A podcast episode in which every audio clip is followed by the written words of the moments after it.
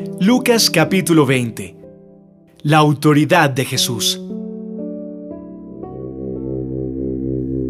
Jesús estaba en el templo enseñando a la gente y anunciando las buenas noticias.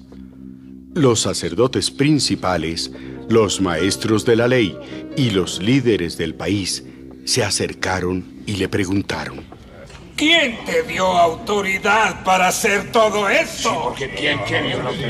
Yo también voy a preguntarles algo. ¿Quién le dio autoridad a Juan el Bautista para bautizar? ¿Dios o alguna otra persona? Ellos comenzaron a discutir y se decían unos a otros, Si contestamos que fue Dios quien le dio autoridad a Juan, Jesús nos preguntará por qué no le creímos. Y, y si decimos que fue un ser humano, la gente nos matará a pedradas porque creen que Juan era un profeta enviado por Dios. No sabemos quién le dio autoridad a Juan. Pues yo tampoco les diré quién me da autoridad para hacer todo esto.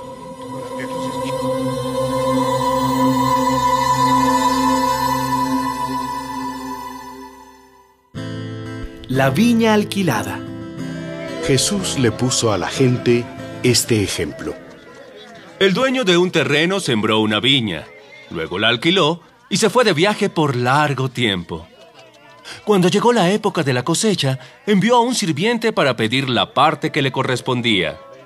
Pero los hombres que alquilaron la viña golpearon al sirviente y lo enviaron con las manos vacías.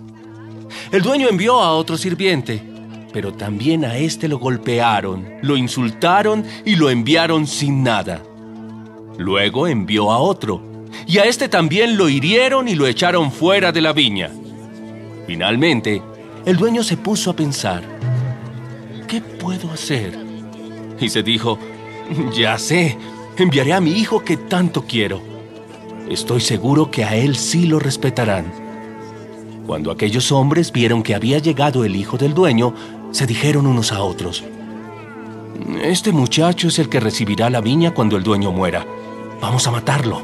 Así nos quedaremos con el terreno. Entonces agarraron al muchacho, lo sacaron del terreno y lo mataron. ¿Qué piensan ustedes que hará el dueño con aquellos hombres? Seguramente cuando regrese, los matará y luego entregará la viña a otras personas.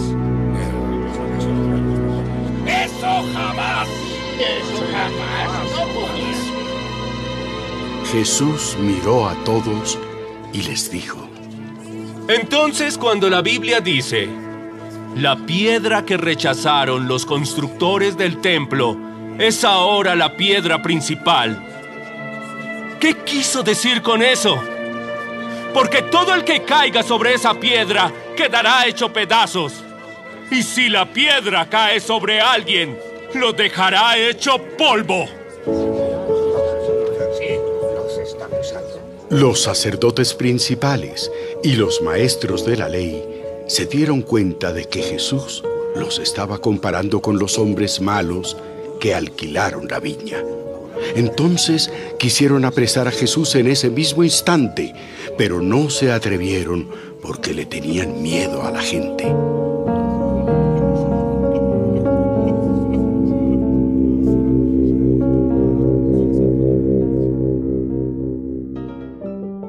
Una trampa para Jesús.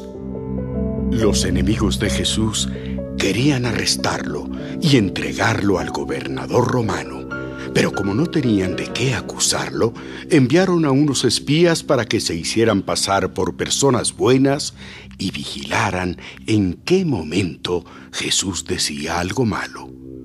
Los espías le dijeron a Jesús, Maestro, sabemos que siempre dices la verdad.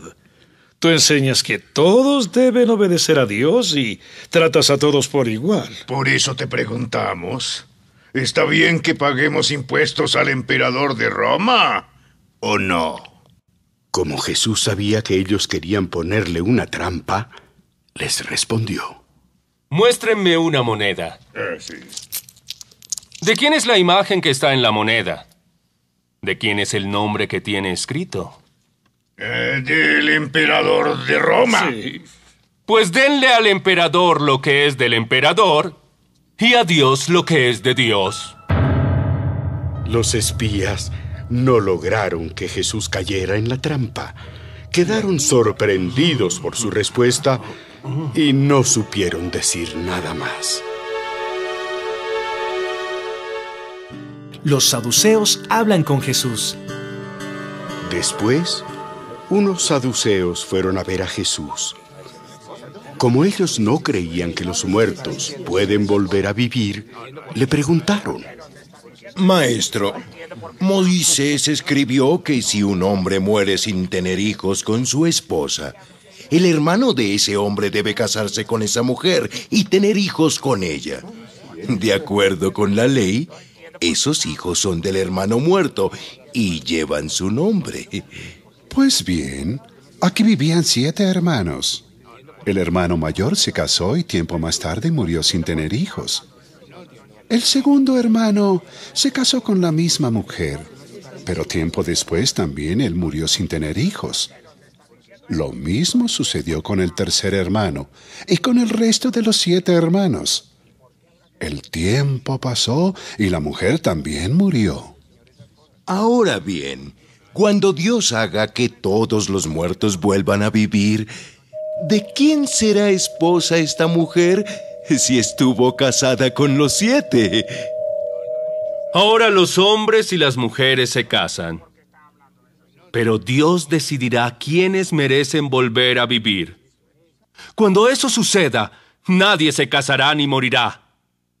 Todos serán como los ángeles y por haber vuelto a vivir serán hijos de Dios. Hasta Moisés mismo nos demuestra que los muertos vuelven a vivir. En la historia del arbusto que ardía, Moisés dijo que Dios es el Dios de sus antepasados, Abraham, Isaac y Jacob. Con eso Moisés estaba demostrando que Dios no es Dios de muertos, sino de vivos, pues para Dios todos ellos están vivos.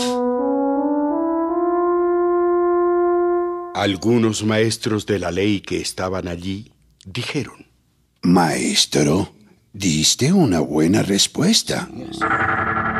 Después de esto, ya nadie se atrevía a hacerle más preguntas.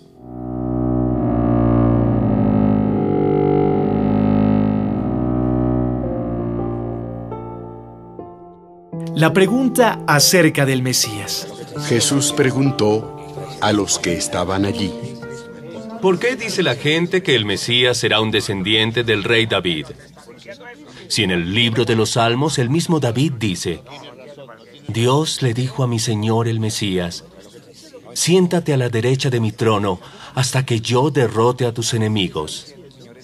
Si David llama Señor al Mesías, ¿cómo puede ser el Mesías descendiente de David? Advertencia. Delante de toda la gente, Jesús les dijo a sus discípulos, Cuídense de los maestros de la ley.